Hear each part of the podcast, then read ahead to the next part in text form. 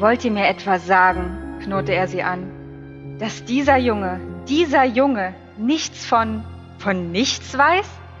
Das ging Harry doch ein wenig zu weit. Immerhin ging er zur Schule und hatte keine schlechten Noten. Ich weiß schon einiges, sagte er. Ich kann nämlich Mathe und solche Sachen. Doch Hagrid tat dies mit einer Handbewegung ab und sagte, über unsere Welt meine ich, deine Welt, meine Welt, die Welt von deinen Eltern. Welche Welt? Hagrid sah aus, als würde er gleich explodieren. Dursley, dröhnte er. Onkel Vernon, der ganz blass geworden war, flüsterte etwas, das sich anhörte wie Mimblewimble. Hagrid starrte Harry mit wildem Blick an. Aber du musst doch von Mom und Dad wissen, sagte er. Ich meine, sie sind berühmt. Du bist berühmt. Was? Mom und Dad waren doch nicht berühmt. Du weißt es nicht. Du weißt es nicht. Hagrid fuhr sich mit den Fingern durch die Haare und fixierte Harry mit einem bestürzten Blick. Du weißt nicht, was du bist? sagte er schließlich. Onkel Vernon fand plötzlich seine Stimme wieder. Aufhören, befahl er. Hören Sie sofort auf, Sir. Ich verbiete Ihnen, dem Jungen irgendetwas zu sagen. Auch ein mutigerer Mann als Vernon Dursley wäre unter dem zornigen Blick Hagrids zusammengebrochen. Als Hagrid sprach, zitterte jede Silbe vor Entrüstung. Du hast es ihm nie gesagt? Ihm nie gesagt, was in dem Brief stand, den Dumbledore für ihn dagelassen hat? Ich war auch dabei. Ich habe gesehen, wie Dumbledore ihn dort hingelegt hat, Dursley. Und du hast ihn Harry all die Jahre vorenthalten? Was vorenthalten? fragte Harry begierig. Aufhören! Ich verbiete es Ihnen! schrie Onkel Vernon in Panik. Tante Petunia schnappte vor Schreck nach Luft. Ach, kocht eure Köpfe doch im eigenen Saft, ihr beiden, sagte Hagrid. Harry, du bist ein Zauberer. In der Hütte herrschte mit einmal Stille. Nur das Meer und das Pfeifen des Winds waren noch zu hören. Ich bin ein was? Ein Zauberer natürlich, sagte Hagrid und setzte sich wieder auf das Sofa, das unter Ächzen noch tiefer einsank. Und ein verdammt guter noch dazu, würde ich sagen, sobald du mal ein bisschen Übung hast. Was solltest du auch anders sein mit solchen Eltern wie deinen? Und ich denke, es ist an der Zeit, dass du deinen Brief liest. Harry streckte die Hand aus und nahm endlich den gelblichen Umschlag, der in smaragdgrüner Schrift adressiert war, an. Mr. H. Potter, der Fußboden, Hütte auf dem Fels, das Meer. Er zog den Brief aus dem Umschlag und las Hogwarts Schule für Hexerei und Zauberei. Schulleiter Albus Dumbledore. Orden der Merlin, erster Klasse, Großzauberer, Hexenmeister, ganz hohes Tier, Internationale Vereinigung der Zauberer. Sehr geehrter Mr. Potter, wir freuen uns, Ihnen mitteilen zu können, dass Sie an der Hogwarts Schule für Hexerei und Zauberei aufgenommen sind. Beigelegt finden Sie eine Liste aller benötigten Bücher und Ausrüstungsgegenstände. Das Schuljahr beginnt am 1. September. Wir erwarten Ihre Eule spätestens am 31. Juli. Mit freundlichen Grüßen, Minerva McGonagall, stellvertretende Schulleiterin. Hallo und herzlich willkommen zu unserem magischen Podcast, beziehungsweise der magischen Podcast-Reihe in dem Fall. Und zwar zu Harry Potter und den ganzen kompletten Film, also der kompletten Filmreihe von Muggel für Muggel. Aber natürlich nicht mit mir alleine, sondern an meiner Seite sind einmal Hermine Granger Miriam. Hallo Miriam. Hallo. Und einmal Ron Weasley Stu. Hallo Stu. Hallo, ich bin gerade ein bisschen geflasht von Miriams Vorlesekunst. Miriam, ich möchte gleich, dass wir, wenn das beenden den Podcast, dass du bitte dran bleibst, dann mümmel ich mich ins Bett und du kannst mir was zum Einschlafen vorlesen, ja? Ich kann Gerne. mich da nur anschließen. Ich, ich kenne ja die Hörbücher von Harry Potter und ich muss sagen, der, ich habe den Namen wieder vergessen, Rufus wer das Beck. liest, aber da sind so, ja genau, da sind so Stimmen dabei, die ich sehr nervig finde, ehrlich gesagt, beim Hörbuch. Aber von dir würde ich das gerne vorlesen lassen. Oh, danke schön. Es macht auch sehr viel Spaß. Wir fangen an mit dem ersten Teil von Harry Potter und zwar Harry Potter und der Stein der Weisen. Wer mag denn mal so ein paar Key Facts äh, zu dem ersten Film raushauen? Wer also das kann natürlich nur ich machen, denn ich bin natürlich Mr. Wissen persönlich. Harry Potter und der Stein der Weisen heißt in, äh, im Original Harry Potter and the Philosopher's Stone. Außer in den USA, da heißt der Harry Potter and the Sorcerer's Stone. Und Regie führte Chris Columbus, den kennt man unter anderem aus Kevin allein zu Hause und Mrs. Doubtfire. Das Drehbuch hat ein gewisser Steve Cloves geschrieben. Der wird uns im Laufe dieser Podcast-Reihe noch des Öfteren begegnen. Und das Ganze basiert auf einem Roman von einer gewissen J.K. Rowling, die könnte man kennen, wenn man Harry Potter kennt. Und der Film kam am 22. November 2001 in die deutschen Kinos, hat eine Laufzeit von 152 Minuten. Es gibt auch einen Extended Cut, von dem wusste ich bis äh, zur Vorbereitung dieses Castes auch noch nichts.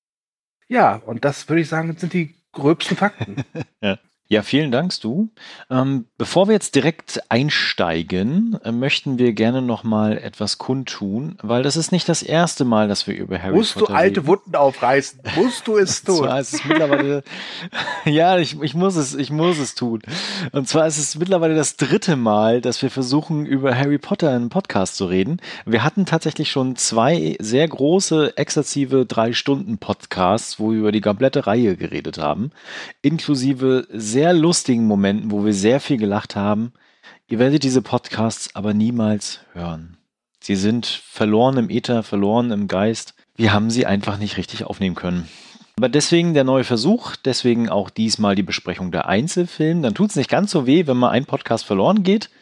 Und ich, ich finde es tatsächlich auch charmanter, so ein bisschen so die Reihe ja, durchzugehen. Und vor allem, wir bringen die ja so total Bock. zur Vorweihnachtszeit ja. raus und Harry Potter hat ja durchaus was Weihnachtliches. Also unser genau. Weihnachtsgeschenk von uns für euch. Ach, so nett sind wir. Vielleicht als Einstieg erstmal, wie viel Potter seid ihr denn eigentlich und wie seid ihr denn damals an den ersten Film gekommen? Beziehungsweise habt ihr euch schon damals total drauf gefreut oder seid ihr einfach im Nachgang irgendwann ins Kino oder vielleicht auch erst im Heimkino die Gesichtung gemacht? Das würde mich ganz brennend interessieren. Ich fange einfach mal an. Also ich war ähm, süße sechs Jahre alt, als der, als der Film in die Kinos kam.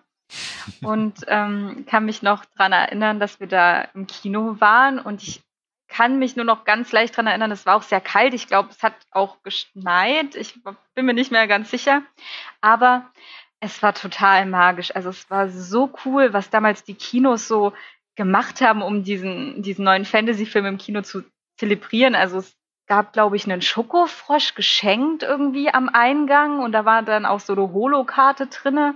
An dieser Theke konnte man auch Bertie Bots Bohnen kaufen da kann ich mich noch ganz klar dran erinnern und der Kinosaal war total voll und wenn dann so der Hogwarts Express gen Hogwarts gefahren ist, das, also das sind so Momente, die ich einfach nicht vergessen werde. Also Harry Potter, also ich bin mit Harry Potter aufgewachsen und es spielt immer noch eine ganz große Rolle in meinem Leben, so die ganze Welt und dieses ganze Franchise und ja, ich bin ein großer Potter-Head.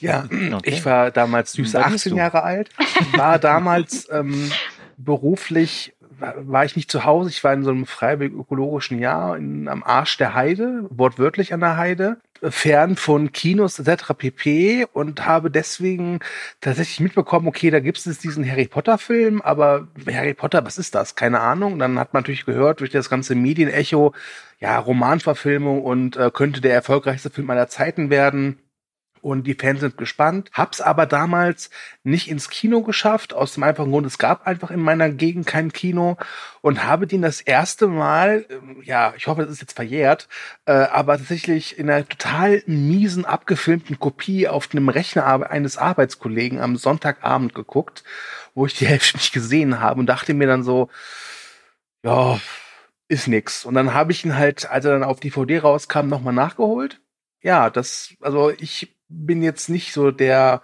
große Potterhead. Ich, es gibt Sachen, die finde ich toll, es gibt Sachen, die finde ich nicht so toll. Und das kann ich dazu sagen. Ach ja, und, und ich habe bei der Webseite Pottermore äh, einen Test gemacht, in welches Haus ich komme. Und ich bin ein Hufflepuff. Ah, okay, ja, das habe ich auch vergessen. Äh, ich das bin, wundert mich jetzt nicht. ja, du sein ja. äh, netter Hufflepuff. Ey, ganz ehrlich, ich bin äh, eine Ravenclaw. Ja, das das finde ich also ah. ganz ehrlich, Hufflepuff, ich meine, du hast Ravenclaw, Slytherin, Gryffindor, ja, und Hufflepuff. Ja, das ist, und das ist so, das ist so, ja, ich heiße ja. Rosenblüte, weil bei meiner Geburt ist eine Rosenblüte auf den Bauch meiner Mutter gefallen. Wie heißt du? Baum. Das ist so, das ist für mich Hufflepuff. Es ist, ich weiß auch nicht, das ist so, keine Ahnung, was die, was die Rowling sich dabei auch gedacht hat, so. Jetzt habe ich so coole Namen genommen, jetzt muss ich auch, auch total dämlich nehmen. Cool wäre es ja tatsächlich, wenn man auf diesen Hut dann scheißen würde und einfach sagen würde, ich finde den Namen cool von Ravenclaw. Ja. Da will ich hin. Vielleicht so ein bisschen bei mir. Ich war tatsächlich äh, nicht so süße 15 Jahre alt und ähm, hatte andere Interessen als Harry Potter, muss ich ehrlich gestehen. Und ich habe die ganze Zeit drüber nachgedacht, was meine erste Sichtung von dem ersten Film war, ob auch in dunkler äh, SD-Qualität auf CD gebrannt oder tatsächlich das erste Mal im Fernsehen so nebenbei, aber eher gesagt und so, ja, ist ganz nett. Also tatsächlich bin ich da damals nicht so angefixt gewesen, von wegen, ah, groß Harry Potter und sonstiges. Ich habe aber danach alle Filme gesichtet. So, immer wenn sie rauskamen, habe ich das verfolgt. Und vor allen Dingen natürlich das Finale, da war es ja dann auch, da war ich auch schon älter, da waren es auch schon irgendwie größere Blockbuster dann irgendwann. Also waren es vorher auch, aber dann schon anders halt. Ähm, da habe ich die auf jeden Fall gesehen. Im Kino habe ich, glaube ich, gar keinen gesehen. Ähm, ich bin aber jetzt mehr mit Harry Potter irgendwie angebandelt, weil meine Frau ist ein riesen Harry Potter-Fan. Ich glaube, im Jahr laufen die Filme hier bestimmt fünf, sechs Mal im Player rauf und runter. Und unser ganzer Flur ist dekoriert mit Harry Potter Lego. Und zwar eine ganze Menge Lego. Und natürlich läuft auch das Hörspiel tatsächlich des Öfteren. Also da habe ich äh, jetzt dann doch mehr mitbekommen. Und äh, äh was aber nicht heißt, dass ich jetzt total der Harry Potter-Experte bin. Das überhaupt nicht. Und würde meine Frau, glaube ich, beim Podcast irgendwie hinter mir stehen, dann würde sie wahrscheinlich auch zwischendurch reinrufen, von wegen, was erzählst du denn da für Quatsch? Das ist doch ganz anders. Also von daher, äh, ich glaube, die, die Expertin hier bei uns in der Runde Wobei ist Miriam auf jeden Fall hat jetzt schon gesagt, ich war sechs Jahre alt, also das war das, das perfekte Alter dafür. Ja, total. Ja, also ich weiß gar nicht, wie alt waren ähm, Daniel Radcliffe, Emma Watson und äh, jetzt habe ich seinen Namen vergessen. Rupert Grint. Acht oder neun wahrscheinlich so in dem Alter. Ja, die ne? waren auch noch sehr jung, ja. Es war so wirklich mein Alter. Also ich bin wirklich mit denen groß geworden. Das ist echt verrückt. Ich glaube, das ist dann auch was ganz Besonderes tatsächlich, wenn man so nach und nach diese Filme dann auch begleiten kann. Übrigens, ich habe gerade geguckt, Daniel Radcliffe ist im Juli, also 23. Juli 89 geboren. Also auch nur drei Jahre jünger wie ich. Ah. Also zwölf. Der sah aber noch sehr jung aus im ähm, ersten stimmt. Teil. Der sieht immer noch jung aus. Nicht gedacht. Stimmt. Aber ja, das stimmt, ja. Ich habe ja jetzt nochmal einen Rewatch vorgenommen im Vorfeld des Podcasts und ich werde auch tatsächlich alle so nach und nach jetzt nochmal gucken. Also ich habe sie alle schon mal gesehen, so, aber jetzt nochmal genauer. Und da ist mir tatsächlich aufgefallen, dass der Film, also er hat total die mhm. Handschrift von Chris Columbus, das zum einen, ne? also dieses dieses familiäre, weihnachtliche Gefühl einfach, das steckt da so drin. Und ich glaube, deswegen ist das sehr faszinierend für Kinder. Und ich äh, bekomme das natürlich mit, weil ich habe einen eigenen Sohn, der jetzt auch in dem Alter ist und der halt auch so nach und nach diese Harry Potter-Filme jetzt kennenlernt. Und ich glaube, für Kinder ist das nochmal eine ganz andere Art, in dieses Universum einzusteigen. Ich meine, wir alten Säcke gucken da halt jetzt drauf und mhm. denken sich so, hm, ja, okay, da passt was. Und wie ist denn das das eigentlich? Und aber so, so für Kinderaugen, also deswegen kann ich das total verstehen, Miriam. Wenn man gerade dieses äh, Gefühl hatte, damit auch aufgewachsen zu sein, ist das, glaube ich, nochmal Also ich weiß noch, als ich, als ich klein war und dieser Turtles-Film kam in die Kinos, was ich da gehypt war und wie mich das abgeholt hat, weil einfach diese Sachen, die ich halt sonst als Trickfilm oder aus Comics oder Spielzeug kannte, da plötzlich wirklich real existent auf der Leinwand zu sehen waren. Deswegen kann ich mir schon ausmalen, was das für ein Gefühl ist, wenn man als Sechsjährige da im Kino sitzt und dann ist halt da wirklich Harry Potter. Ja, also ich meine, es war eine ganze, äh, also eine ganze Generation hat ja auf den Brief von aus Hogwarts gewartet, diesen ganz besonderen Brief, der ja bis, äh, ich glaube, der sollte ankommen, wenn man elf Jahre alt wird, so um die Drehe rum. Und ähm, da haben ja so viele Leute drauf gewartet. Und ich habe als Kind natürlich auch drauf gewartet, so diese Nachricht, du bist was Besonderes, du bist magisch, du kannst zaubern. Und ähm, so aller Harry Potter und Hermine Granger und Ron Weasley wären deine neuen besten Freunde. Es war dann echt so, ja, da habe ich immer gehofft, dass irgendwann so ein Brief reinflattert. Du kannst es ja nächstes Jahr auf der PlayStation 5 danach holen mit dem Harry äh, mit dem mit dem äh, Hogwarts-Spiel, Harry Potter-Spiel, ich was gesagt. Das stimmt, aber die Erwartungen sind auch an dieses Spiel sehr hoch, denke ich. sehr hoch, ja, auf jeden Fall. Äh, vielleicht die Frage nochmal an dich, Miriam, weil das würde mich wirklich interessieren, weil du hast den Film bestimmt, guckst du den auch regelmäßig, immer mal wieder, vielleicht auch im Vorfeld der Weihnachtszeit. Und hat sich da was geändert? Also haben sich da so vielleicht auch die, die Filme an sich, dass du äh, andere Lieblinge bekommen hast über die Jahre hinweg oder ist das Gefühl immer noch gleich?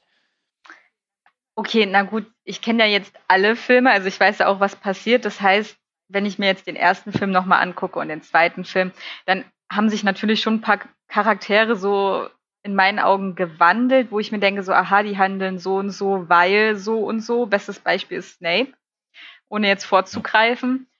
Aber sonst ist das einfach für mich eine ganz große Nostalgiebombe und es ist einfach so schön und auch die Musik. Also ich finde, äh, zu der Musik sollten wir noch mal was sagen. Also John Williams liefert mhm. hier ja einen super Job ab. Also ja. das ist Wahnsinn. Und ich glaube, er hat äh, mit Chris Columbus auch öfters zusammengearbeitet, oder? Weil ich glaube, ganz er hat genau, auch die Musik für Kevin genau. allein zu Hause gemacht. Und äh, Kevin allein zu Hause, der Score ist schon super. Also das ist auch wie bei Harry Potter, du hörst diesen Score und du assoziierst sofort damit diesen Film. Und das kann der Williams ja ganz gut, sei es jetzt Jaws, Indiana Jones oder mhm. Star Wars. Äh, da ist der Mann einfach ungeschlagen drin. Hedwigs ja, also, Theme quasi. Das ist einer meiner äh, ja. Lieblingssongs da. Das ist wirklich großartig. Ich habe das neulich einem Freund vorgespielt, so ein bisschen auf dem Klavier und der hat, glaube ich, nur den ersten Film gesehen. Also der ist da überhaupt nicht drin, aber ich habe die ersten Töne angeschlagen und er wusste sofort, das ist Harry mhm. Potter. Mhm. Das ist das Harry Potter-Theme, so nach dem Motto. Und das ist so krass, dass so ein, auch dieser ganz kurze Schnipsel, den die meisten da kennen von diesem Theme, weil das geht ja dann doch ein bisschen länger, dass das so schon mit dieser Reihe assoziiert wird, obwohl man vielleicht gar nicht die Reihe gesehen hat. Das ist echt Wahnsinn. Gehört natürlich auch zur Allgemeinbildung. Ne? ja. Du kennst ja auch die Bücher. Du hast ja auch schon vorher die Bücher gekannt, dann in dem Fall. Ich glaube, das Buch kam ähm, drei Jahre vorher, ne?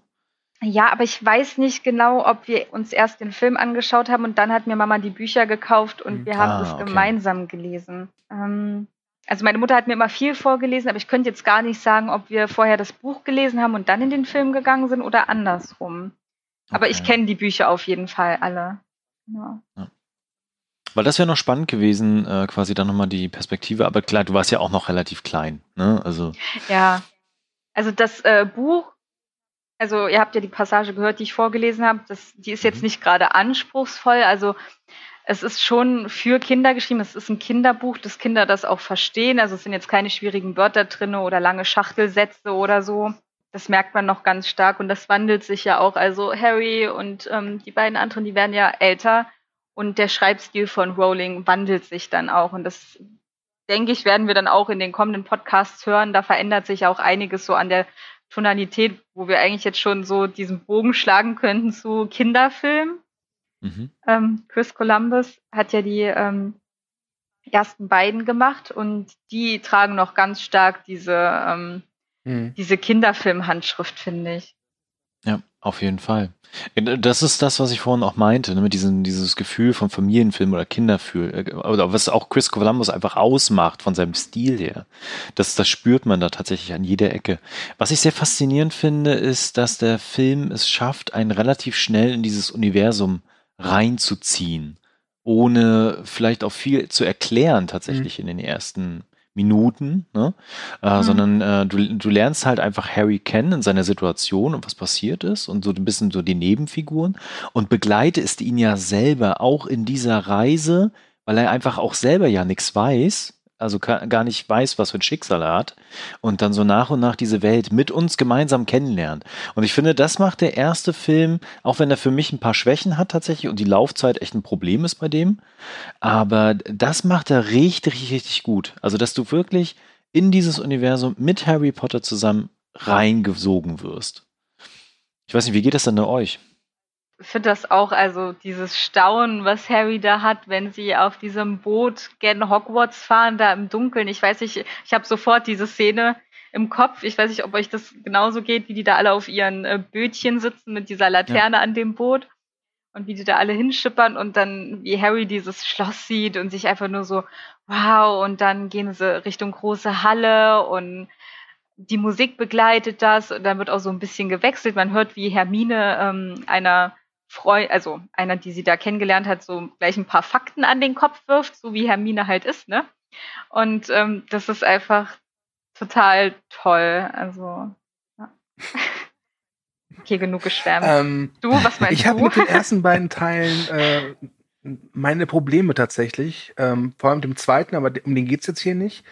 Äh, ich finde, also ich gebe Thomas auch recht, der Film ist super darin, dich einfach äh, sofort in diese Welt zu schubsen und äh, lässt dir auch genügend, sag ich mal, Raum, dass du da selbst so deine, deine Erfahrung machst und so Details suchen kannst. Aber wie schon gesagt, es ist halt ein Kinderfilm. Und deswegen spricht der erste Teil mich nicht so sehr an. Also ich, er ist natürlich vom Produktionsaufwand ist der natürlich super. Da merkt man, dass Warner Bros. da echt ordentlich Geld in die Hand genommen hat. Ein paar Effekte sahen damals schon nicht so klasse aus, mhm. äh, aber das ist verschmerzbar. Ich finde keinen der Harry Potter Filme schlecht, das kann ich schon mal vorweg sagen. Aber der erste ist so für mich, der löst bei mir mehr so ein Schulterzucken aus. Das ist noch nicht so der Harry Potter, den ich halt spannend finde. Oder der Sicher, mich halt äh, vereinnahmt. Nee, da hm? gibt's tatsächlich, also für mich nachher auch bessere, also das kann ich auch schon sagen. Was ich immer noch so geil finde, wenn du dann in dieser Welt dann irgendwann bist und versuchst dann darüber nachzudenken, stellst du irgendwann fest, so von wegen, diese Schule ist richtig fucking gefährlich. Warum schickt man seine Kinder dahin? Zack, der erste wird erstmal vom, vom Besen runtergeschubst, bricht sich den Arm quasi, dann gibt's einen Troll, der dann in der Schule rumrennen kann, ne? Dann äh, ist da irgendwo hinter so einer Tür, wo du eigentlich nicht rein darfst, aber alles offen ist. Dann Fluffy, so ein Hund, der dich Und vergisst die möchte. Treppen, ja. Also das, Einmal kurz beim Treppengang nicht aufgepasst und du stirbst, stürzt ab. Ja, die, die Treppen. Und oh, ja. ganz ehrlich, die ganze Zeit schweben da irgendwie im Ess halt so ja. Kerzen weit oben. Das ganze heiße Wachs tropft nach unten. Das ist auch gefährlich. Stell mal vor, du guckst nach oben, kriegst ins Auge. ja, du hast den, du hast den äh, Honest Trailer ja, damals gesehen. Ne? Nee. Aber ganz ehrlich, ich meine, ich meine, das, das ist einfach furchtbar gefährlich. Und auch dieses Klassensystem, weißt du, dieses Slytherin, böse, Gryffindor, gut, Hufflepuff, dumm. Ja, also das ist so, ganz ehrlich, es ist, wenn man mal wirklich genau darüber nachdenkt, ist es, es ist natürlich alles sehr kindlich, weil ich glaube, so denken auch Kinder. Aber wenn man genau darüber nachdenkt, ja, genau, ich würde ja. mein Kind nicht nach Hogwarts schicken. Ich würde sagen, nee, du gehst auf die Realschule, mein Freund. Aber das unterstreicht das nochmal mit diesen Kinderfilmen, ne? Weil äh, zum Beispiel mein Sohn, ich weiß, Miriam, dir ging es ja wahrscheinlich dann ähnlich als Kind, ähm, äh, wenn dann Fluffy auftaucht und äh, diese ganzen Geister und sonstiges, das ist natürlich höchst faszinierend, ne? Mhm. Ich meine, so würde man sich wahrscheinlich auch einfach so eine Zaubererschule und Zauberinnenschule vorstellen, dass es halt so verrückte Dinge da einfach gibt, die man dann akzeptieren muss. Das finde ich immer sehr faszinierend. Und diese Bilder, diese Bilder sind mega creepy. Ja. Also es beginnt ja allein dann schon, als ähm, Harry mit Draco Malfoy da zu diesem ähm, Dienst verdonnert wird im ähm, verbotenen Wald und dann müssen sie da mit. Hagrid und Fang müssen sie da in diesem verbotenen Wald und dann hast du da irgendwann diese Gestalt, die über einem geschlachteten Einhorn sich mhm. rüberbeugt und dann von dem Blut trinkt und dann die Musik dazu und also das ist schon ja, ich würde nicht sagen grenzwertig. Also ich fand das damals auch sehr gruselig und das hat in mir auch sowas ausgelöst, so, mm, so unangenehm, aber ja, ich habe es halt verkraftet, aber ich frage mich dann so, wie viele sechsjährige Kinder verkraften das? und, und nicht nur das, ich meine das, das Finale. Ne? Ich meine, wir haben oh, dort ja. ein, ein schmelzendes Gesicht mehr oder weniger. Also klar, es zerfällt in Asche so. Mhm. Äh, aber Indiana Jones zum Beispiel. Wobei bei Indiana Jones siehst du auch noch, wie ihm das Gesicht zu Knochen fließt. Also so krass ist es jetzt nicht. Ja. ja, aber du weißt, was ich meine quasi. Ne? Also ich meine, da stirbt halt jemand zum Ende, ne? indem halt dann einfach seine Fresse zusammenfällt. Das ist schon für einen Sechsjährigen vielleicht ein bisschen harter Tobak. Ich glaube, ähm, wir haben jetzt auch ein kleines bisschen vorgegriffen. Ich denke, wir sollten noch mal was zu den Hauptcharakteren sagen, auch wenn die meisten, die uns jetzt gerade zuhören, beziehungsweise die den Podcast ähm, jetzt dann hören, die wissen ja natürlich, worum es geht im besten Fall. Aber ich stelle gerade vor, wie jemand, wie jemand gerade zuhört und ähm, denkt so, hey, was? Klingt interessant, erzählt mir mehr. Harry, was? Ja. Achso, übrigens Spoilerwarnung. ja, Spoilerwarnung, genau. Ähm, ich weiß nicht, soll ich kurz die Figuren mal anreißen? Ja, mach ruhig, ja. Genau, also wir haben ja Harry Potter. Harry Potter ist unter ähm, Muggeln aufgewachsen. Muggel sind nicht magische Menschen. Das heißt, die besitzen keinerlei magische Fähigkeiten. Und er ist bei seiner Tante und ähm, seinem Onkel aufgewachsen, den Dursleys, und da war auch noch sein Cousin. Und ähm, Harry ist eigentlich der, der gar keine Ahnung hat von der ganzen Welt. Das heißt, er wusste bis zu dieser Passage, die ich euch vorgelesen habe, ja auch gar nicht, ähm, dass er ein Zauberer ist.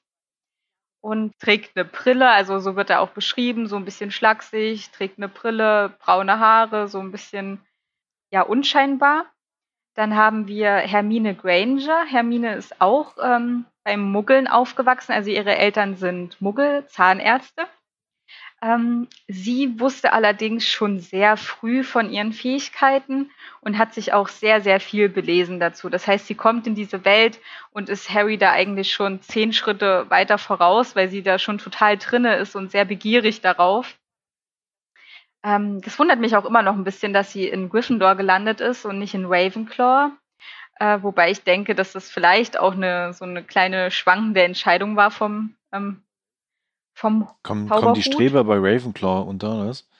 Äh, also Ravenclaws sind sehr ähm, ja sehr klug, sehr wissbegierig, aber auch ein bisschen verträumt und das ist Hermine ja eigentlich gar nicht. Hermine ist ja auch sehr hm. mutig und sehr gerade heraus, genau. Und dann haben wir Ron Weasley. Er ist einer der Weasley-Brüder, die alle vor ihm auch im ähm, Haus Gryffindor waren. Und er ist zwischen Zauberern aufgewachsen, genau im Fuchsbau. Und er ist eigentlich der, der halt in dieser Welt aufgewachsen ist, der eigentlich von allem Bescheid weiß, aber auch nicht so ein Gespür dafür hat, wie besonders das für Harry und auch Hermine ist, dass er da in dieser Welt aufgewachsen ist. Ähm, ja, und zusammen ergeben die halt das äh, goldene Trio, werden sie dann später genannt.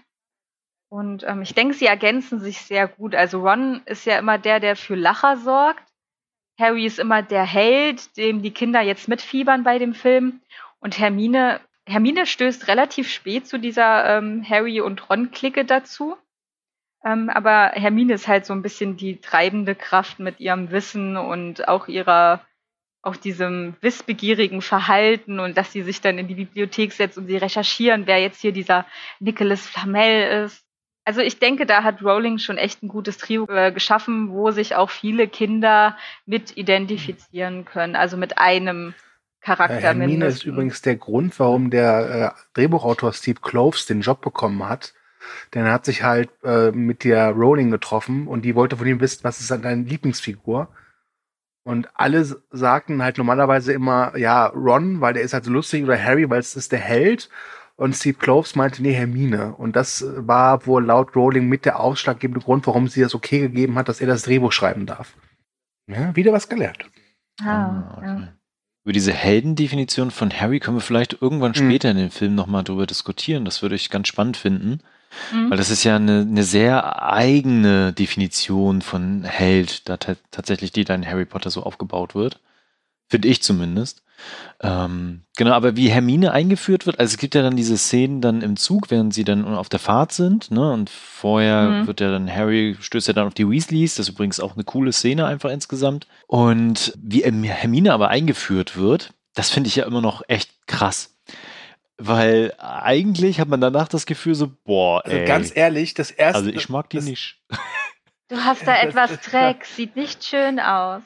Ja, genau, das ist so richtig das erste Mal, assi, ey. Wo, wo, wo, Ron und Harry auf sie treffen, dachte ich bei, bei der ersten Sichtung, okay, das ist also die Antagonistin weil die, oder zumindest so die Spielverderberin. Ja, genau. Äh, so, weil die halt so, so wirklich so, so Streber, wie es nur Streber sein kann, halt wirklich furchtbar. Hermine wandelt sich ja dann durchaus noch und wird zu einer sehr interessanten Figur.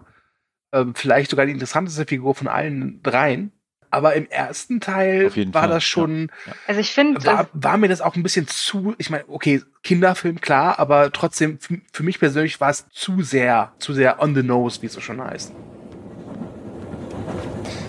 zeige euch mal ein. Oculus Reparo. So ist es besser, stimmt's? Du liebes bisschen. Du bist Harry Potter. Ich bin Hermine Granger. Ach, äh, und du heißt... Ich bin Ron Weasley. Sehr erfreut. Ihr zieht euch am besten eure Umhänge an. Wir werden wohl demnächst ankommen Wobei ich aber sagen muss, dass sie schon ihr, ihre erste Charakterentwicklung im ersten Film hat. Also wir erleben sie ja als diese so ein bisschen besserwisserische ähm, Klugscheißerin, so wie man das jetzt so sagen würde. Aber ich glaube, sie hat damit auch sehr viel Unsicherheit so in allem so ein bisschen versteckt, weil sie, sie weiß ja, dass sie aus einer ähm, Nicht-Magier-Familie kommt und dass sie ja nicht so Mhm. angesehen ist. Und ähm, das ist ja während Halloween wird ja dieser Troll befreit und vorher ist die Szene, ähm, auch ich weiß nicht, ich glaube, Ron und Harry unterhalten sich über Hermine und Ron sagt dann so ganz eklige Sachen und Hermine ist hinter denen gelaufen, rennt dann an den beiden Mhm. vorbei und weint und versteckt sich Genau. dann auf, auf der Toilette und ähm, wird dann ja von den beiden gerettet. Und das ist ja dieser Schlüsselmoment, wo sich diese Freundschaft dann auch formt. Also spätestens, wenn dann Minerva und Snape und so, wenn die dann in diese Toilette rein rasen und dann Hermine äh, die beiden beschützt mit einer Falschaussage sozusagen. Das ist dann eigentlich so der Moment, wo es Klick macht. Übrigens möchte ich hier darauf hinweisen, warum zum Teufel baut man so große Türen in dieses Bad ein? Egal. Ähm, ich ich finde, da, da macht auch ganz, ganz viel die deutsche Synchronstimme aus von Hermine. Ich, ich habe ihn noch nie Ich habe ihn jetzt zum Original ersten geguckt, Mal tatsächlich. im Original Äh, geguckt. Wird auch nicht passieren, weil. Ah, okay. Weil der Kleine halt noch einfach kein Englisch kann, vielleicht später irgendwann mal, ne? Und ich weiß nicht, wie im Original die Stimme ist, aber auf Deutsch ist das war wirklich richtig ätzend, so Liviosa heißt Übrig- das, ne? Also Übrigens so ist richtig es dieselbe so, Synchronstimme, Leviosa, die nicht Leviosa. aus Game of Thrones. Ja. Gabriele Petermann oder Petermann. Ah. Okay, aber das ist, das ist wirklich, äh, das trifft es auch auf den Punkt so ein bisschen. äh, Mhm. Also das ist sehr nervig einfach. Ne? Allein diese Szene mit, du hast da was an der Das ist meine Nase. Brille, all die Klappe. Ja. Ja. ja. Also man sieht halt wirklich schon, äh, gerade bei den Figurenzeichnungen, dass es halt wirklich eine Kinder, Kinderfilm ist, weil es ein Kinderbuch ist. Und das fand ich aber an Harry Potter auch immer faszinierend, weil die Geschichten ja auch mit den Charakteren weiterreifen. Also das, das dauert ja gar nicht mal so lange, weil jetzt der zweite Teil ähm, ist schon etwas schon reifer und ab dem dritten Teil ist das schon sehr reif. Also ich würde keinem Sechsjährigen den, dritten Teil zeigen zum Beispiel. Aber das, darüber reden wir dann, wenn es soweit ist. Da macht es einen großen Sprung, genau. Wenn ihr mal drüber nachdenkt, was fällt euch als erstes ein, wenn ihr an Fantasy-Kino der 90er Jahre denkt? Dragonheart. Ja, genau, ne? Das ist so die erste Assoziation, die man da tatsächlich findet. Und das ist halt äh, auch sehr erstaunlich, weil ich finde, Harry Potter, Mhm. natürlich zusammen mit Herr der Ringe dann später, die haben das sehr, sehr krass geschafft, dass so Fantasy-Kino jetzt nicht in Gänze und überall, aber es ist wieder salonfähig geworden, sei es in so kleinen Produktionen als auch in größeren Produktionen. Ja, also das, das, das stimmt schon. Harry Potter da? und vor allem Herr der Ringe haben dafür gesorgt, dass die Studios gemerkt haben, oh, warte mal, diese relativ kostenintensiven Produktionen, die bringen ja einiges an Asche, gerade wenn sie halt auf irgendeiner Vorlage basieren. Und dann wurde ja versucht, das zu wiederholen und das ist halt öfters kläglich gescheitert. Also mir fällt da ein der Goldene Kompass, mir fällt da ein Aragon und noch einige andere, dessen Titel, die mir jetzt entfallen sind. Aber ich würde sagen, es gab schon so ein kleines Fantasy-Revival, wobei es dabei bleibt, dass Harry Potter und Herr der Ringe da schon mit weitem Abstand oben stehen und dann erstmal nichts kommt. Ne? Mhm. Ja, also für mich ähm, ist auch die äh, Narnia-Reihe sehr wichtig, also weil ich auch so ein bisschen mit der aufgewachsen bin. Und da war auch der erste Narnia-Teil, fand ich schon sehr nah an dem ersten Harry Potter-Film dran. Also so von der ganzen, äh, von dem, von dem ganzen Gefühl, von dieser, ach, ich kann das gar nicht so richtig beschreiben. Das ist für mich auch so ein nostalgisches Gefühl. Und dann sitzen die da auch in einem Zug und alle sitzen in einem Zug und fahren zu irgendwelchen Abenteuern. Und ich wäre auch gerne in einem Zug gewesen und wäre gerne Abenteuer gefahren. Aber sollte ja nicht so sein. Kannst du heute machen, wenn der Zug nicht zu spät ist. Ja. Deutsche Bahn. Na, ich glaube, für, für Warner war Mhm. das natürlich auch ein krasses Zugpferd damals. Äh, Also klar, die Kosten waren hoch, aber es hat sich ja gelohnt und ich glaube, jeder Film hat so seine ein paar hunderte Millionen eingespielt. Deswegen haben sie ja nachher auch das Finale dann zweigeteilt, worüber wir dann reden werden, wenn die Filme kommen, also dran sind.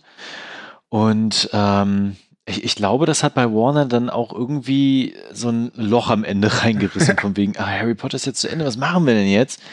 Und äh, du, J.K. Rowling, kannst du nicht noch mal ein bisschen was schreiben? Also ich habe ja so? dieses, dieses Buch, Ähm, äh, genau. wo Aber- ich einfach ein paar lustige Tiere erfinde. Vielleicht könnt ihr damit irgendwas machen. Genau, und äh, das folgte dann später. Also das ist schon sehr erkennbar, Mhm. dass es natürlich auch äh, was geändert hat am Kino selbst, ne? am, so am Blockbuster-Kino. Und natürlich auch sind äh, danach erst so Filmreihen, zumindest für mich vom Gefühl her, auch so beliebt geworden. Weil ich hatte nie das Gefühl vorher, dass so, so ewig lange Filmreihen immer so nach und nach rausgeploppt sind im Kino. Ja, also generell Harry Potter hat das schon echt viel angestoßen. Also wir werden ja auch in den späteren Teilen dann auch dazu kommen, dass Harry Potter es eigentlich auch so ein bisschen etabliert hat, den letzten Mhm. Teil in zwei Teile zu spalten und dann war das plötzlich auch ganz groß in der Mode. Also ich denke, Harry Potter war der Vorreiter für vieles. So auch. Ähm, ja, wenn Harry Potter jetzt gar nicht mal so stimmt, alt ist. ja. Vor allem waren die Filme auch mit dafür verantwortlich, dass das plötzlich Leute gelesen haben. Also ich werde, ich werde, ja, total furchtbar. Wie kann man nur so was Furchtbar, Blödes machen oder? wie lesen? Furchtbar, das machen ja Podcasts und schreiben natürlich auch. Aber ich werde nie vergessen, ich weiß nicht, welcher Teil das war. Ich glaube, es war der vierte oder fünfte Teil. Früh morgens, noch total verkatert, gehe am Bütchen vorbei, das Bütchen macht auf und man konnte in diesem Bütchen Harry Potter Bücher kaufen. Also wirklich neben Malbüro, äh, Bier und irgendwelchen. Haribo-Schlümpfen standen da wirklich Harry Potter Bücher. Und das, das, das hatte ich vorher noch nicht. Das gar nicht. Also da konnte man früher so, so Groschenromanhefte, Perry Roden oder sowas kaufen, klar, weißt du? Aber da standen wirklich Harry Potter Bücher. Und da war mir klar, okay, das ist, das ist groß. Wenn sogar das Bütchen das verkauft. Also ich habe später, also in späteren Podcasts noch Oh ja. viele auch. lustige Geschichten für euch. So. Aber ich Oh, jetzt bin ich gespannt. aber werde jetzt nicht spoilern. Ähm, ja, ich wollte euch noch erzählen, ich äh, war auch bei ähm, Harry Potter in Concert von dem ersten Teil. Das heißt, ähm, der Film lief und währenddessen hat ein Live-Orchester die Filmmusik drüber gespielt sozusagen. Also das war so eine Filmversion ohne die Hintergrundmusik und dann hat das Orchester Ah. da gespielt und das war echt wahnsinnig gut. Also diese Musik ist einfach großartig. Wir hatten jetzt schon so ein bisschen die Figuren gesprochen, aber eigentlich eher nur so die Hauptfiguren. Mhm. Welche habt also erstens wäre die Frage, welche von den drei ist dann eigentlich eure Lieblingsfigur? Und natürlich, welche weitere Figuren habt ihr eigentlich da so kennen und schätzen gelernt? Weil ich meine, wir haben ja auch noch ein paar Veränderungen in den Darstellerinnen und Darstellern dann über die Jahre hinweg. Und ähm, aber die Figuren bleiben ja so ein bisschen grundsätzlich gleich. Genau, also das würde mich tatsächlich interessieren, welche Also Lieblingsfiguren. ähm, von den dreien fällt es mir echt schwer, jetzt einen Liebling auszuküren. Äh, Würde ich aber dann doch sagen, Hermine auf die gesamte Filmreihe betrachtet und äh, nur vom ersten Teil ist es ganz klar halt Ron. Die Nebenfigur, die mir am besten gefällt, ist äh, Hagrid. Ich mag Hagrid einfach. Das ist einfach, weil er einfach so aussieht wie so ein, wie so ein Charming-Bär. Ja? Also so, so ein Kumpeltyp, mit dem kann man in die Kneipe gehen und wenn man mal irgendwie Liebeskummer hat, dann nimmt er einen auch in den Arm und wird einen wahrscheinlich zerdrücken aus Versehen, aber hey, er meint's ja nur nett. Das, das wären meine favorisierten Figuren jetzt aus dem ersten Teil. Und Mhm. wen ich auch total Ähm, großartig finde, ist Richard Griffiths als äh, Dursley. Äh, ich mag die Dursleys, weil die so unglaublich schön überzeichnet sind, bis zum Exzess überzeichnet. Die irgendwie, ich freue mich jedes Mal. Äh, es gibt ja auch irgendwann später Mhm. Harry Potter Filme, wo sie nicht auftauchen. Das fand ich immer schade. Interessante Wahl auf jeden Fall. Also jetzt, wo du gerade Hagrid erwähnst, da habe ich jetzt beim letzten Rewatch auch mal drauf geachtet, weil Hagrid ist ja riesig. Ne? Hagrid wird ja Mhm. als der Halbriese dargestellt. Und wie das da gedreht wird, ist schon teilweise ein bisschen billig. Also wie er dann entweder nur so von hinten gezeigt wird oder also sind nie alle gleichzeitig drauf. Also es wechselt immer so mit den Ansichten. Da wurde Ja. das ähm, bei Herr der Ringe mit Gimli und ähm, den Gefährten da schon ein bisschen besser gelöst. Weil Gimli, der Schauspieler, Mhm. soweit ich mich erinnere, der ist auch recht groß. Ja. Ähm, und Gimli ist halt der Lustiger- kleine Zwerg und ja. Lustigerweise habe ich da jetzt auch genau drauf geachtet vor zwei Tagen, als ich den geguckt habe. Also mir ist das gleiche aufgefallen tatsächlich. Ja. Ich, ich, also ich habe ihn vor einer Woche noch mal Okay. gesehen ähm, und nee, ist mir nicht aufgefallen. also das sind halt so, das sind halt so gängige Filmtricks. Dann musst du den ne? jetzt nochmal gucken. Bei Herr der Ringe ist es, glaube ich, schon ein bisschen entscheidender, weil äh, da Ja. gibt's halt wesentlich mehr Figuren mit Größenunterschieden, mit Hobbits, Zwerge und, und äh, dann noch irgendwelche Riesen.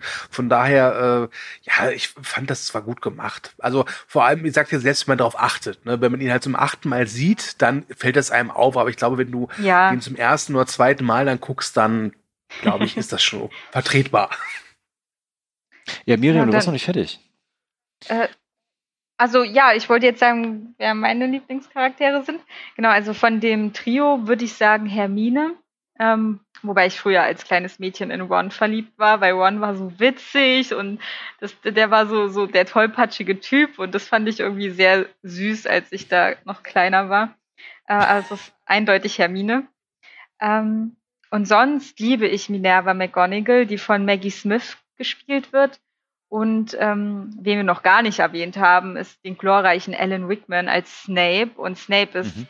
meiner Meinung nach einer der besten Charaktere überhaupt und wird brillant von Alan Rickman dargestellt. Und auch der Synchronsprecher, ähm, der ihn da spricht, das ist auch wahnsinnig gut. Also sowohl Synchronsprecher als auch Alan Rickman sind mittlerweile leider verstorben.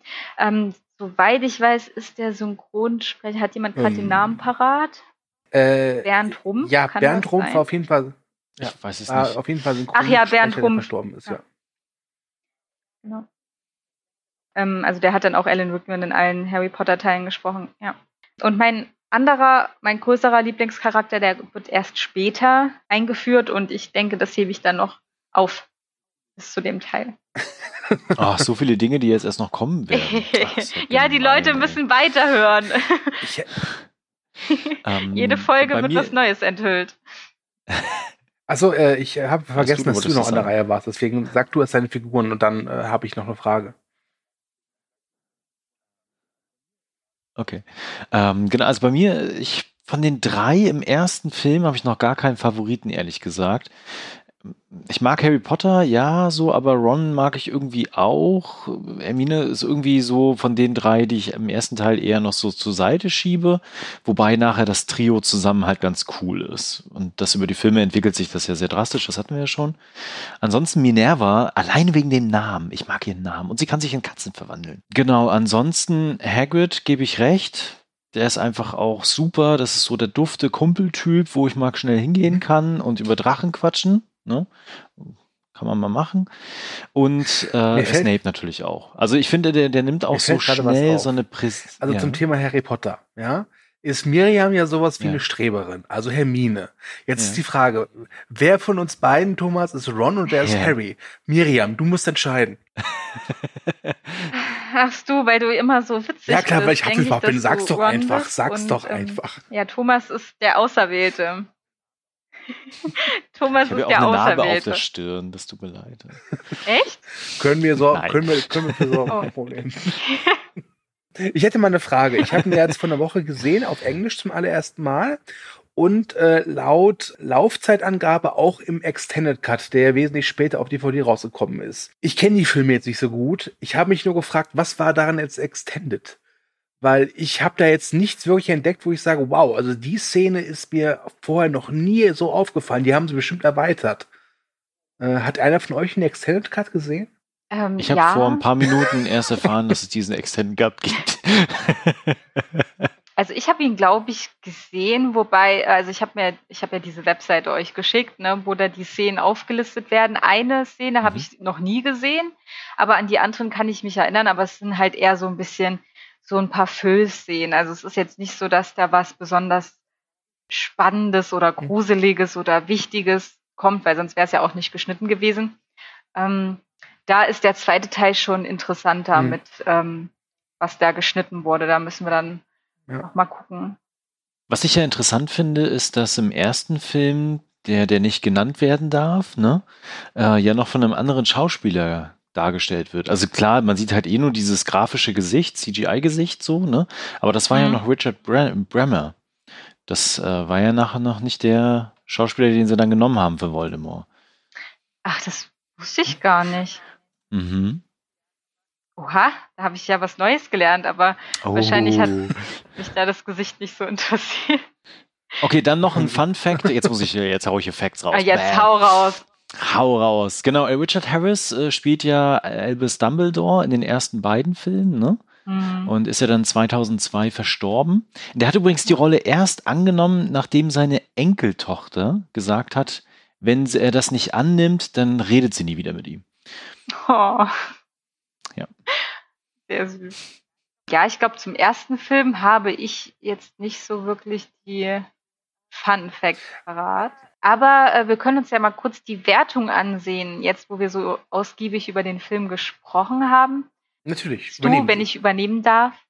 Äh, bei ähm, IMDb ist es 7,6 die Wertung, bei Rotten Tomatoes 81, Metascore 64 und unsere Movie Break Community gibt 7,1 Punkte. Äh, ich persönlich gebe 8 Punkte, ähm, zähle den Film aber zu meinen Lieblingsfilmen. Ich, ich glaube, ich würde sieben geben. So Okay. pauschal. ähm, Okay. Ich habe gerade ein bisschen Angst, meine Wertung zu sagen. Das war ein super, super, super Kommentar, ey. Äh, nee, ähm, Okay. ich würde ihm nur fünf geben. Ja, hau raus. Also ich finde den, der ist halt so nett für mich, aber auch gleichsam sehr uninter uninteressant. Also wie ich schon sagte, es gibt dann spätere Harry Potter Filme, die ich wesentlich, wesentlich besser finde. Es ist kein schlechter Film. Ich kann es auch nachvollziehen, weil wenn ich die mit sechs Jahren im Kino geguckt hätte, ich würde jetzt auch noch davon schwärmen. Äh, Habe ich aber nicht, weil meine Mutter mich ja unbedingt ein paar Jahre früher haben wollte. Ja? Ne? Also danke Mutter, du hast mir Harry Potter 1 versaut. Äh, Also wie gesagt, das ist jetzt kein äh, richtig schlechter Film, aber wie ich schon sagte, der löst bei mir eher so ein, Zu- äh, so ein Schulterzucken aus. Es ist ein Startschuss, etwas sehr Großes. Ich habe ja die ersten drei Bücher gelesen und ich muss sagen, die ersten beiden Filme, also die beiden Filme von Chris Columbus, halten sich ja fast schon sklavisch an die Romanvorlage. Und ich finde, das tut dem Film nicht unbedingt gut. Thomas hat ja gerade eben auch schon zu Beginn des Podcasts gesagt, dass die Länge so ein Problem ist. Und ich sehe da auch, dass da einige Sachen drin sind, die hätte man Ja. nicht bringen müssen.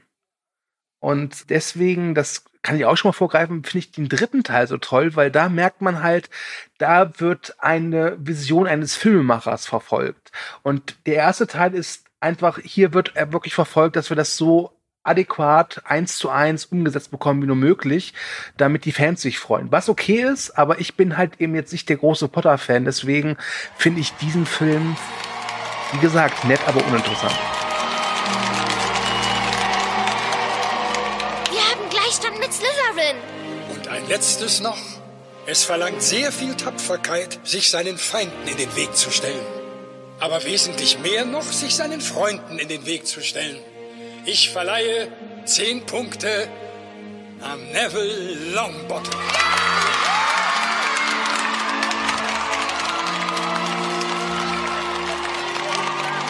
Mensch, dabei wollte ich schon sagen, dass auf Movie Break die Bewertung ja schon ziemlich hart ist. Also klar, ähm, es ist für mich jetzt nicht eine 8 äh, im An Angesicht der anderen Filme, weil es gibt, also es gibt natürlich bessere Filme in der Harry Potter-Reihe als den ersten Teil. Aber ich finde, für das, was er sein möchte, weil er möchte ja gar nicht mehr sein als der Kinderfilm, der so ein bisschen diese magische Welt schafft und ein Einstieg in das Franchise. Da finde ich fünf schon ein bisschen hart und ein bisschen gemeinst du, muss ich, muss ich jetzt mal ehrlich sagen. Aber ähm, Aufs ja. Maul. klar, es ist jetzt, ähm, es ist jetzt kein Meisterwerk in dem Sinne von der filmischen Handschrift, aber ich finde, es ist schon ein Meisterwerk für das, was er geschaffen hat, beziehungsweise für was er den, für was er den Also ich verspreche dir, wir werden, wir werden in Zukunft einen Harry Potter Film werde ja besprechen, da werde ich äh, absolut äh, einfach nur äh, Lobpudeln wie ein Weltmeister, aber nicht beim ersten Teil. Tut mir leid. Ich habe, wie gesagt, von der Woche nochmal gesehen und nee, der löst bei mir einfach, wie gesagt, nur so, ist mir egal aus. Ich bewerte ja gerne Filme auch mit von dem, wie wahrscheinlich irgendwann der Zeitgeist auf sie betrachtet wird. Ne? Also wie quasi Leute in 100 werden die Jahren dann auf den 2020 Film sagen? gucken werden. Und ich glaube, der Und ich glaube tatsächlich, dass der Film dann immer noch ein wunderbarer, also du hast gerade auch gesagt, ein wunderbarer Einstieg quasi in dieses Franchise ist. Und alleine das ist schon löblich und tatsächlich auch eine, eine Meisterleistung, äh, weil ich glaube, das ist nicht einfach, so einen riesen äh, Fantasy-Werk in die Hand zu nehmen und das zu inszenieren und quasi auch die Fans dann Mhm. Glücklich zu machen, weil das ist sehr, sehr schwer. Und ich meine, wir hatten dieses Jahr, 2020, äh, ein paar richtig scheiße Sachen. Unter anderem auch eine Verfilmung auf Disney Plus, wo auch Fans gehofft haben, das wird so dieser Fantasy-Meilenstein und eine riesen neue Fantasy-Reihe. Du meinst Und, Artemis äh, Fowl, oder? herausgekommen ist halt nur Grütze, ne? Ja, ja. Ja, Ja. also wie gesagt, es ist halt eben meine Perspektive und ihr könnt jetzt gerne weiter auf den Mann aus Hufflepuff draufhauen. Bitte? ne? Könnt ihr gerne machen. Ja, nee, aber wie gesagt, es ist, es, ich wiederhole mich hier, ist, ich finde den nicht scheiße, aber ich finde den halt ziemlich egal. Ich möchte übrigens nochmal einwerfen, ich hätte total Bock auf äh, Hogwarts, da zur Schule zu gehen. Aber ehrlich gesagt nicht wegen der Gefahren oder wegen Quidditch oder wegen der Zauberei, sondern wegen dem Essen. Ja, Ist euch mal aufgefallen, da gibt's immer das geilste Essen ever. ja. Und das ist quasi immer da und immer total viel. Ich glaube, ich wäre nach dem ersten Schuljahr schon so fett, dass ich diese Treppen gar nicht mehr hochkommen würde und froh bin, wenn mich diese Treppe einfach da so hinbringt, wo ich hin will. Ja, also den einzigen Sportunterricht, den die haben, ist ja auch auf dem Besen, oder? Ja, genau, die bewegen sich halt auch gar nicht, ne? So ein bisschen rumlaufen da und dann. Aber ich glaube, wenn du die ganze Zeit nur dieses feinste Essen, also die speisen ja anscheinend dann wirklich immer so, als wäre es Weihnachten. Ich glaube, dann hast du nach, nach einem halben Jahr auch mal Lust auf so eine Leberwurststunde oder Ja. so, glaube ich. Ja, vor allem, wenn du weißt, dass du da irgendwie monatelang zur Schule gehst, dann isst du halt am ersten Tag vom neuen Schuljahr nicht das ganze Buffet, sondern du weißt, okay, morgen gibt's noch nochmal diese, den French Toast und die Pfannkuchen, dann esse ich die halt übermorgen. Nee, Aber sorry, ich ja. würde einfach jeden Tag so essen. Okay, Thomas. Ehrlich, Hast du eigentlich den Pottermore-Test gemacht? Äh, nee, habe ich nicht, tatsächlich. Machst du das zum nächsten Soll ich den mal im sagst- Nachgang? Ja, mach ich, mach, mach ich im Ja. Nachgang vom Cast mal, ja. Wahrscheinlich bin ich in Slytherin. Mal gucken. Ich glaube, du bist auch ein Hufflepuff oder ein Gryffindor. I can smell that. Also was man, was man da, glaube ich, nochmal betonen muss, ist einfach, dass äh, ich finde, die, die Kulissen und die Inszenierung und wie sie auch Effekte, also klar, du hattest auch gesagt, du, manche Mhm. Effekte sind auch so ein bisschen so, hm, ja, ist okay. Also gerade diese gesagt, Fluffy Geschichten im Wald oder Fluffy sowas, was da auch so gezeigt gut wurde, auch aus. am Ende. Ähm, ja, Fluff, Fluffy. Äh, da übrigens, äh, die Idee von Fluffy ist natürlich Mhm. ganz klar der Cerberus aus der alten griechischen Mythologie. Das finde ich immer sehr faszinierend. Also wenn man mal so ein paar Sachen erkennt, die äh, Rowling da so aufgenommen hat und ihre Fantasy-Reihe damit eingebaut hat. Ähm, aber ich finde, er schafft halt wirklich grafische Highlights, die so in Erinnerung bleiben. Also du hattest es ja beschrieben, Miriam, mit dem Schloss, mit den Booten, wo sie da hinfahren oder sowas. Oder halt auch dieser markante Zug und sonstiges. Das ist ja das, was nachher dann aber auch in ich glaube Motiven ganz ehrlich, wieder aufkommt und da sich so etabliert bekannt hat. Ist. Also ich habe zum Beispiel jetzt letztens diesen Netflix-Film Enola Holmes gesehen und da düst halt auch so eine alte Dampflok durch die grünen Hügel Englands und ich da dachte von, oh, wie Harry Potter. Ich glaube aber nicht, dass es so wäre, wenn Mhm. diese Szene nur im ersten Teil wäre. So diese Szene gibt es ja, glaube ich, in jedem Harry Potter-Film. Ich glaube, daran liegt es, dass, dass das was Ikonisches hat. Ja. Um mal hier kurz meine Meinung zum ersten Teil zu verteidigen, weil ihr die ganze Zeit auf Ja. mich draufhaut, auf die, das finde ich voll gemein. Ja. Habt ihr denn noch was für den Film jetzt selber, was ihr gerne noch sagen wollt? Irgendwelche Highlights beispielsweise, da wo ihr euch immer drauf freut von den Szenen beispielsweise? Also zum Ähm, Beispiel, wenn Dumbledore sagt, hm, Es gibt eine. Szene, die finde ich, finde ich super. Ach so, Äh, das Ähm, ist genau meine Art von weirdem äh. Humor, wenn äh, Harry Potter in diesem Zug sitzt und dann äh, bekommt er von Ron diese komische Karte, wo Dumbledore drauf ist und dann verschwindet Dumbledore und Ron, äh, also und Harry Potter sagt sowas wie, sag mal, wo ist denn jetzt das Bild hin? Und dann Ron so wirklich so ganz so, ja, der kann doch nicht Ewigkeiten auf deiner Karte bleiben, der hat doch andere Sachen zu tun. Das fand ich großartig. Ja. Also einfach so kleine magische Dinge, auch diese Bilder äh, in ganz Hogwarts, die sich dann bewegen, wenn man vorbeiläuft oder ähm, das Porträt vor dem, ähm, ach, wir haben, wir haben gar nicht erzählt, dass die ganzen Häuser, die haben ja ihre eigenen Aufenthaltsräume. Mhm. Ähm, Getrennt übrigens in Männern. und- Getrennt. Auch wieder so ein Klassensystem, ne? Ähm, dass da zum Beispiel vor dem Gryffindor ähm, Aufenthaltsraum da diese ähm, dicke Dame hängt. Auch sehr verletzend. Einfach dicke Dame. Also, Nein, nein, ich glaube, sie Ja. heißt nicht dicke Dame. Es tut mir leid. Äh, sie heißt, glaube ich- ich, ich weiß anders. auch Aber gerade ganz auch nicht ehrlich, mehr, wir sind sie ja, wir sind Ja, ja also gerade so ich- in dieser, in ja. dieser Zeit, wo wirklich vermehrt darüber diskutiert wird, was ist politisch korrekt. Ja, ganz ehrlich, ja, glaubt ihr, Die heißt wirklich dass, fette Dame. Äh, in der Welt von Harry Potter so ein Ausdruck wie Muggel. Ich könnte mir wirklich vorstellen, dass es heutzutage, wenn es jetzt diese Welt wirklich gäbe, natürlich gibt es sie, ähm, dass da wirklich Diskussion geführt würde, nein, ihr dürft nicht das böse M-Wort sagen. Ähm, ich glaube, das ist nicht das böse M-Wort, sondern das ist das böse S-Wort. Also das wird ja auch im ersten Teil thematisiert. Dass, oder nee, Du war das im zweiten Profi. Teil? Ach, die verschwimmen für mich immer. Ich glaube, Sch Ja. Schlangenblut wird später erst so richtig. Schlammblut, wichtig, ja, im zweiten Ja. Teil, genau. Nee, ich glaube, das, äh, was heute das Aber böse warum? N-Wort Man kann sie doch ist, einfach, ja einfach auch, nennen, ähm, Menschen mit nicht magischer korrekt so Begabung. ist. Ja, böses Wort. Nein, das sagen die in Amerika. Die sagen da non, äh, no mage, no, no match sagen die da so, so rum. Mhm. Okay. Genau, und das heißt auch nicht magischer Mensch. Ich, ich habe das Gefühl, ich werde in diesen nächsten sieben Casts noch viel über Harry Potter lernen. Ja, ich glaube auch. Aber wir müssen irgendwann nochmal über diese internationalen Häuser reden und äh, Ja. wie viele Schulen es denn gibt und wie viele Zauberlehrlinge wir denn eigentlich Und überhaupt, haben was und machen die überhaupt, wenn die in der Schule fertig sind? Weil, also, gibt's da noch eine Universität? Gibt's da Berufsschulen für Magier oder so? Oder ist das wirklich so, so ein bisschen wie, wie bei so Ameisen? Du wirst geboren und dann wird klar, okay, du bist Arbeiter oder du bist Soldat. Also ich Ja. denke, das mit den internationalen Häusern können wir uns für den vierten Film aufsparen. Ich denke, das wäre da ein guter Ja, das passt. Ja. Ich hätte noch eine, eine Sache tatsächlich. Es gibt ja tatsächlich eine sehr, sehr traurige Szene am Ende, die man eigentlich erst weiß, wenn man dann auch die Tierwesenfilme geguckt hat. Und zwar erzählt Dumbledore ja dann, dass er quasi mit dem, ich habe den Namen wieder vergessen, der den Stein der Weisen hergestellt hat. Nicholas Ah. Flamel. Ja, genau, mit dem quasi gesprochen hat und es äh, sie entschieden haben, dass sie den Stein ja zerstören. Mhm. Und er dann so beiläufig nebenbei sagt, er hat noch ein wenig Elixier, um seine Dinge zu regeln.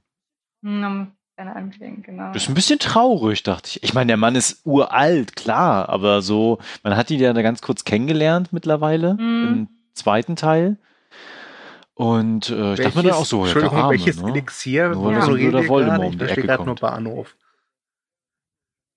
Naja, der, der Fla- Flamme hätte den Stein der Weisen hergestellt, damit er unsterblich ist. Ja. Dieses Elixier hat ihn halt so unsterblich gemacht, dass er da mit Hilfe vom Stein der Weisen hergestellt hat. Okay. Genau. Und wenn das halt jetzt alle ist und der Stein der Weisen natürlich vernichtet ist, dann Exodus. Äh, wobei, äh, wir haben jetzt ganz die Message von dem Film so ein bisschen unterschlagen, was ja auch ganz wichtig für Kinderfilme ist, diese Message, die man dann den Kindern mitgibt, was so ein bisschen hängen bleibt und das, also Ja, ganz Der einfach. Moment Die war- sind elf Jahre von zu Hause weg, erleben in einem Spukschloss gefährliche Ja. Abenteuer.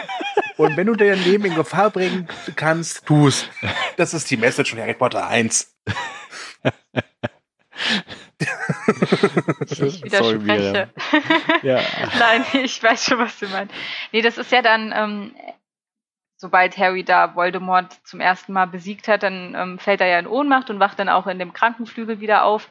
Und da sitzt er dann auch ähm, Dumbledore, beziehungsweise steht er da an seinem Bett, hat schon seine ganzen ähm, Süßigkeiten da schon so ein bisschen genascht und fragt ja dann Harry, warum er denkt, dass Voldemort ihn nicht berühren konnte, beziehungsweise der Dr. Ähm, Quirrell, der Ein bisschen Von besessen Voldemort hatte so ein seinen Kopf besessen war. Also, warum er bisschen, ja, so ein bisschen, oder? Also, so ein großer das Fan. richtig besessen. Ja. ehrlich, so, so ein bisschen besessen, das liegt so ein Äh, bisschen genau, so, warum er, Ah, hallo, Herr Doktor, ich habe da, glaube ich, einen Ruckel am Hinterkopf. Können Sie mal gucken?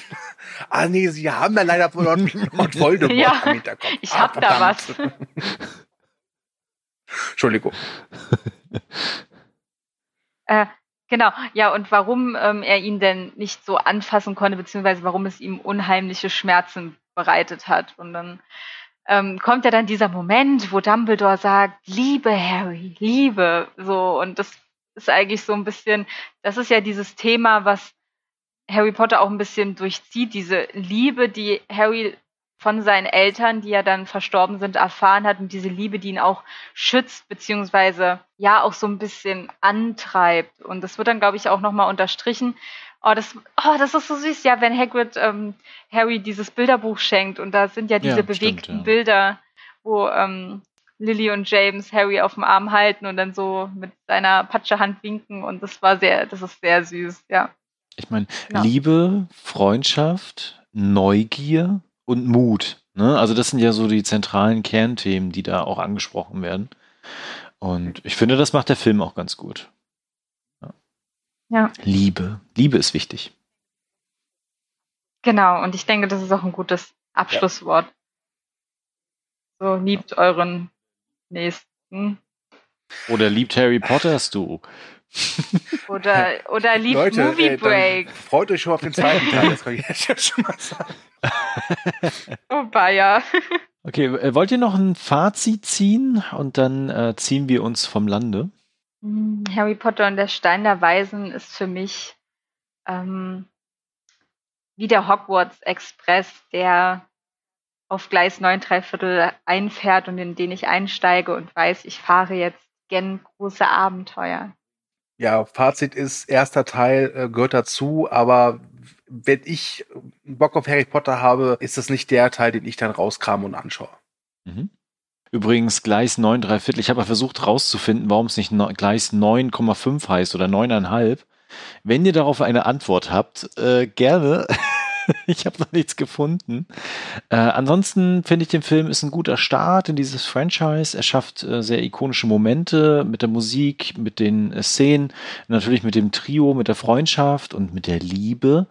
Und von daher ist es ein guter Weg gewesen, da zu starten. Aber ich gebe es du recht. Ich glaube, beim zweiten werde ich auch ein bisschen draufhauen müssen. Aber es gibt auch noch andere Filme, da haue ich noch mehr drauf, glaube ich, in dieser Reihe. Ähm, aber es gibt auch noch Filme, da habe ich sehr viel Liebe zu verbreiten. Gut, dann würde ich hier Schluss machen und äh, würde quasi anfangen mit, ich hoffe, ihr hattet Spaß. Ich hoffe, ihr kommentiert fleißig. Erstens, was ihr über den ersten Harry Potter Film denkt, was ihr über uns denkt, haha, ähm, worüber wir vielleicht in den nächsten Filmen auch so ein bisschen reden sollten, aber vielleicht haben wir bis dahin auch schon alle Podcasts aufgenommen, also es ist auch egal. Äh, aber schreibt trotzdem gerne fleißig in die Kommentare. Und äh, ich freue mich schon auf die nächsten Podcasts, auf die nächsten Filme, ähm, muss natürlich jetzt auch alle sichten, das ist immer ein bisschen schwierig von der Zeit her, aber ich glaube, es wird sich lohnen und ich habe jetzt schon Bock mit euch über die anderen Filme zu reden und auch insgesamt ein bisschen mehr einzusteigen, vielleicht auch in die Logik von Harry Potter. Das macht nämlich echt viel Spaß. Ja, und sagt uns doch einfach, in welches Haus ihr ähm, eingeteilt worden seid. Also ich denke, ähm, Stu, du könntest dann vielleicht den Pottermore-Test-Link einfügen, dass sind da alle unsere. Zuhörer mal testen können. alle Ich habe Hufflepuff. den Job des sprechenden Hutes angenommen. Ich, Ja. ich, äh, ich bestimme das jetzt. Nee, kann ich machen. Okay. Äh, mehr wollt ihr nicht mehr sagen? ähm, doch, also äh, danke für, fürs Anhören. Ähm, schön, dass ich jetzt meine Harry Potter-Liebe ganz öffentlich teilen kann und so ein bisschen den Nerd raushängen lassen kann. Und ähm, ja, also ähm, wir werden jetzt wahrscheinlich jeden Podcast damit starten, dass ich ein klein, kleines Snippet vorlese, weil ich auch alle Bücher hier habe. Und das wird dann immer so ein bisschen auch eine Art Schlüsselmoment für den jeweiligen Film sein. Genau. Ja, ich äh, werde dann jedes Mal gebannt zuhören und mir wünschen, dass dann, wenn ich dann ins Bett gehe, die Miriam neben mir steht mit einem Buch und mich dann in den Schlaf liest. Ich kann auch Stephen King Das ist vorlesen. mir egal. Dann Bin ich müde, bin ich müde. Aber es hat mir auch großen Spaß gemacht, auch wenn Thomas und Miriam natürlich die falsche Meinung zum Film haben. Aber sei es drum, nicht jeder ist perfekt, nicht jeder ist ein Hufflepuff. ähm, ähm, ich freue mich sehr auf die nächsten Cast. Wie ich schon andeutete, dezent andeutete, äh, gibt es da einige Harry Potter Filme. Da werde ich dann aber auch äußerst positiv drüber reden. Und ja, freue mich auf die nächsten Cast und äh, wünsche euch da draußen auch noch eine angenehme, ja, Nachtruhe. Ist jetzt schwachsinnig, wenn ihr das um 9 Uhr morgens hört, aber egal. Alles klar. Dann viel Spaß und bis zum nächsten Mal. Bis dann. Tschüss.